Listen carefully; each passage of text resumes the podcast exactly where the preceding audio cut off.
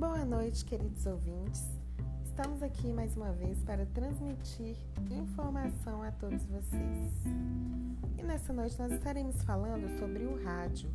É isso mesmo, sobre esse importantíssimo meio de comunicação por onde transmitimos conhecimento e interagimos tanto com vocês. Baseado no texto A Educomunicação do Rádio, de Bento Duarte da Silva e Marcelo Mendonça O rádio, desde a sua invenção, não tem deixado de crescer. Em suas distâncias, sejam de âmbito físico ou cultural, está ao alcance de todos os indivíduos.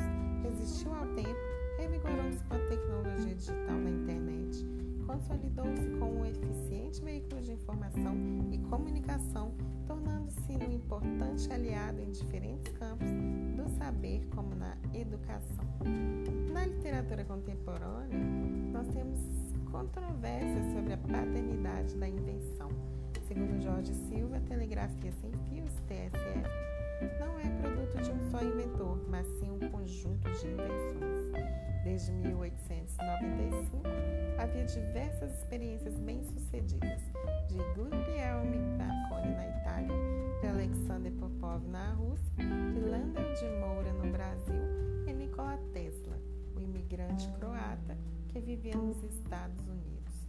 Contudo, tornou-se consensual atribuir a Marconi a paternidade da TSF pois foi o que mais rapidamente patenteou seu feito em junho de 1896. Conceito de rádio web.